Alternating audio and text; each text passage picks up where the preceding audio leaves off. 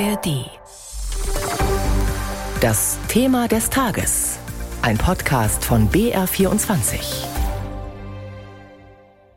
Die Lage im Nahen Osten hat sich seit gestern Abend nochmal verschärft durch den Raketenbeschuss eines Krankenhauses in Gaza. Hunderte Menschen, die dort Schutz gesucht hatten, sollen dabei ums Leben gekommen sein. In der muslimischen Welt steht der Schuldige dafür fest, nämlich Israel. Über die aktuelle Lage berichtet Jan-Christoph Kitzler aus Tel Aviv. Das Achli Arab Krankenhaus in Gaza-Stadt ist das einzige christliche Krankenhaus im Gazastreifen. Offenbar hatten dort zahlreiche Menschen Schutz gesucht. Die Ursache ist umstritten. Palästinensische Quellen sprechen von einem Angriff der israelischen Luftwaffe. Das israelische Militär macht die Terrororganisation Islamischer Dschihad für die Explosion verantwortlich. Demnach habe es sich um eine fehlgeleitete Rakete gehandelt. Immer noch werden aus dem Gazastreifen jeden Tag Raketen auf Israel abgefeuert. Israel fliegt aber auch zahlreiche Luftangriffe. Dabei werden immer wieder Ziele in dicht bewohntem Gebiet ins Visier genommen. Auch das Achli Arab Krankenhaus war in den letzten Tagen bereits beschädigt worden. In den letzten Tagen waren Zivilisten aus dem Norden des Gazastreifens aufgefordert worden, das Gebiet zu verlassen.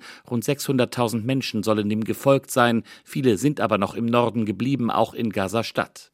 Doch auch im Süden des Gazastreifens ist die Lage nicht sicher. Auch dort gab es in den letzten Stunden weitere Tote infolge israelischer Luftangriffe. Die humanitäre Lage ist im gesamten Gazastreifen katastrophal.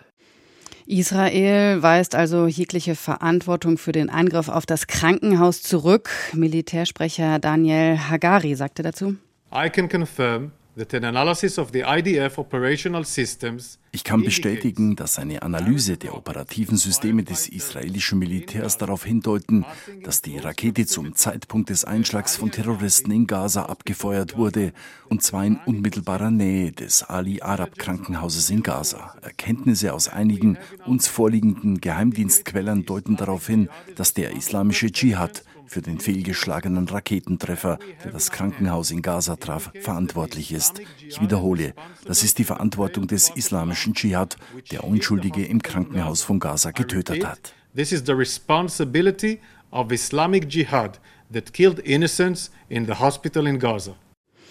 In der muslimischen Welt aber schenkt man diesen Worten Israels keinen Glauben, wie Thomas Frohwerk aus dem BR24-Team zusammenfasst. In mehreren Ländern entlud sich vielmehr die Wut auf Israel. In Amman versuchten Demonstranten zur israelischen Botschaft zu gelangen. Vor dem israelischen Konsulat in Istanbul schwenkten aufgebrachte Menschen palästinensische Flaggen und skandierten Nieder mit Israel. Das gleiche Bild bot sich auch in Teheran. In den südlichen Vororten von Beirut stürmten hunderte Hisbollah-Anhänger auf die Straßen und forderten Tel Aviv zu bombardieren. Der islamische Dschihad, dem Israel vorwirft, für den Beschuss des Krankenhauses verantwortlich zu sein, bezeichnete die Anschuldigungen als Lüge, mit der man sich der Verantwortung für dieses Verbrechen entziehen wolle. Mehrere Staaten kündigten einen Tag der Trauer für die Opfer an. Der iranische Präsident Raisi erklärte laut der amtlichen Nachrichtenagentur IRNA, dass die Flammen der US-israelischen Bomben, die auf die verletzten Palästinenser im Krankenhaus in Gaza abgeworfen wurden, die Zionisten verzehren werden. Teheran forderte arabische Staaten, die Beziehungen zu Israel unterhalten, auf, diese abzubrechen. Die Hisbollah-Miliz im Libanon verkündete einen Tag der Wut gegen den Feind und sprach von einem Massaker und brutalem Verbrechen. Jordanien sagte als Reaktion den für heute geplanten Vierergipfel mit US-Präsident Biden, dem ägyptischen Präsidenten al-Sisi sowie Palästinenserpräsident Abbas ab.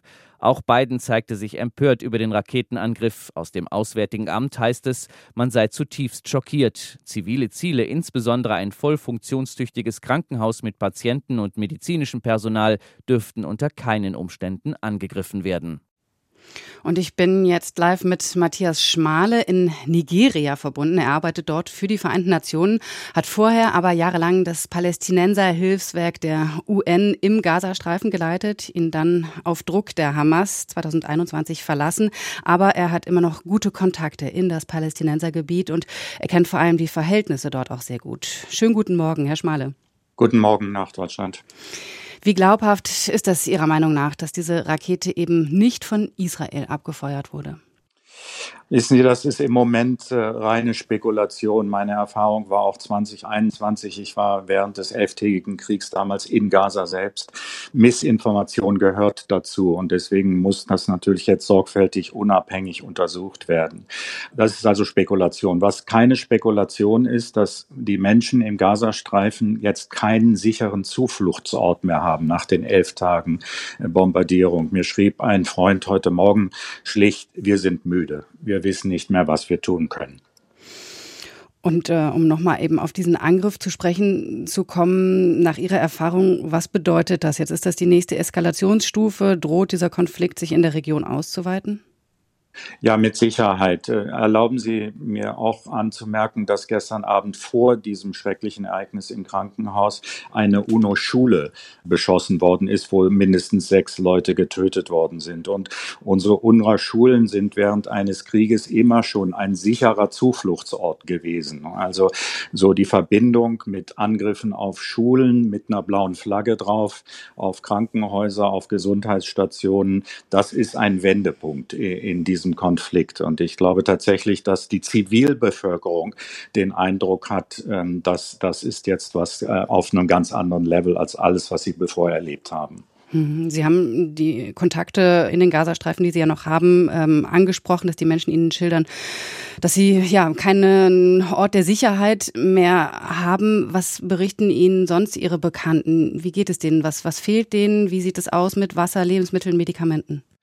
Das ist der andere Punkt. Also es gibt keine sicheren Zufluchtsorte mehr und es gibt keine Nahrungsmittel mehr oder nicht ausreichend und keine sichere Trinkwasserversorgung. Also mir berichten Freunde und Ex-Kollegen aus dem Gazastreifen, dass sie mittlerweile salziges Wasser trinken müssen, irgendwie versuchen zu überleben. Also es ist, wird zunehmend mir geschildert, das, das hört sich an wie ein nackter Überlebenskampf.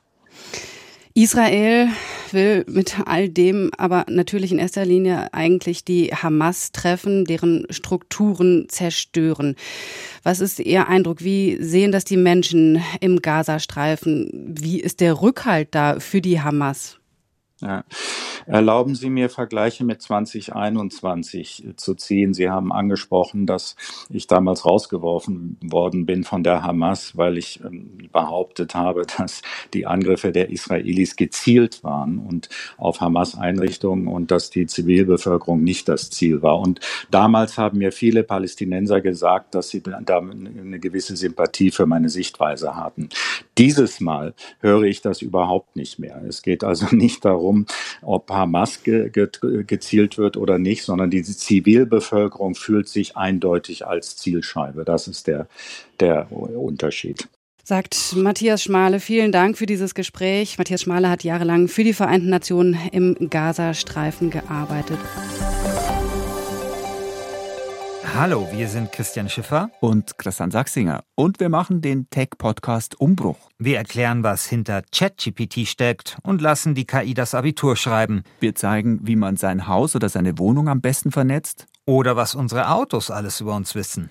Wir reden über Blockchain, Bitcoin, Quantencomputing, Virtual Reality, DALL-E. Wir erklären die großen IT-Themen und zwar so, dass alle es verstehen. Chatbot, Stable Diffusion und Computerspiele. Genau auch über Computerspiele. Umbruch gibt's alle zwei Wochen in der ARD Audiothek.